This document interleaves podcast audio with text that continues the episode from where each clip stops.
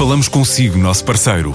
No mundo dos negócios, a transação de imóveis, equipamentos industriais, arte e navios é garantida pela experiência de profissionais, com solidez, rigor e isenção. Encontre-nos em avaliberica.pt. A Vale Ibérica, porque é de leilões que estamos a falar. O objetivo é resolver desafios digitais lançados pelas grandes empresas.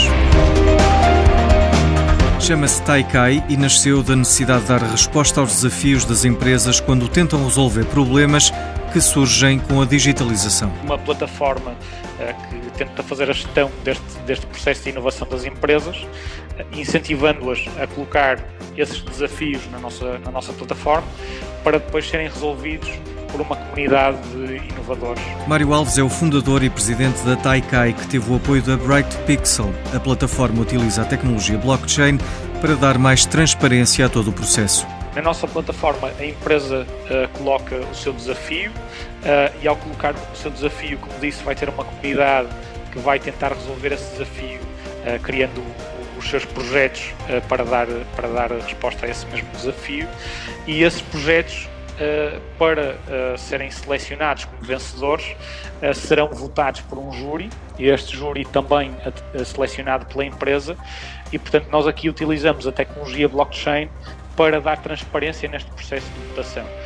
isto porque muitas vezes alguns concursos de inovação não é bastante claro quais são os critérios de avaliação, uh, porque é que um determinado projeto foi uh, escolhido em detrimento de outro. E já tem dois clientes interessados em lançarem desafios à comunidade. Temos uh, os CTT e a EDP a, a, querer lançar desafios muito em breve e, portanto, nós à partida vamos ter esses desafios já no próximo mês. Para já, o objetivo é consolidar em Portugal, mas a plataforma poderá chegar ao estrangeiro no próximo ano.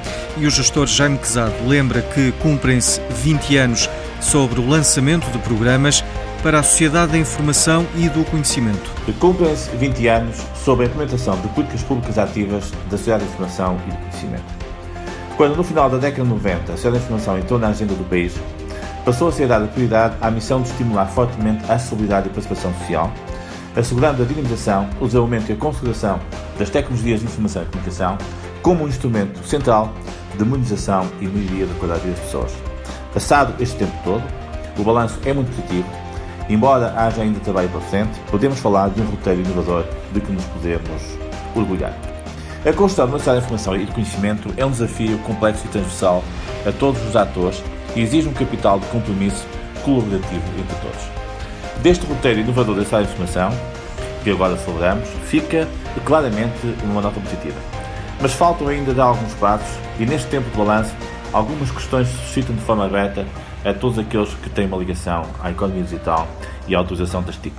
Qual o caminho a dar às TIC enquanto instrumentos centrais de uma política ativa de intervenção pública como matriz transversal de renovação da nossa sociedade?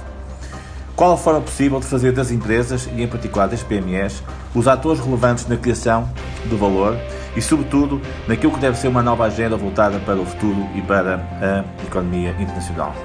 Qual o papel da educação como quadro referencial essencial da estabilização de uma nova pool de talentos que possa ser central para a reformulação das agendas competitivas das empresas? A História de Informação e Conhecimento celebra 20 anos em Portugal.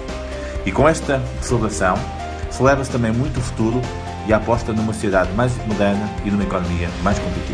E os sinais de trânsito já não servem apenas para controlar o tráfego automóvel, a aplicação MyCity fornece informações sobre roteiros turísticos, onde comer, onde dormir e outras notificações, graças a dispositivos Bluetooth instalados nos sinais e que ficam em contacto com a aplicação móvel, já disponível em Braga, Albufeira e Setúbal.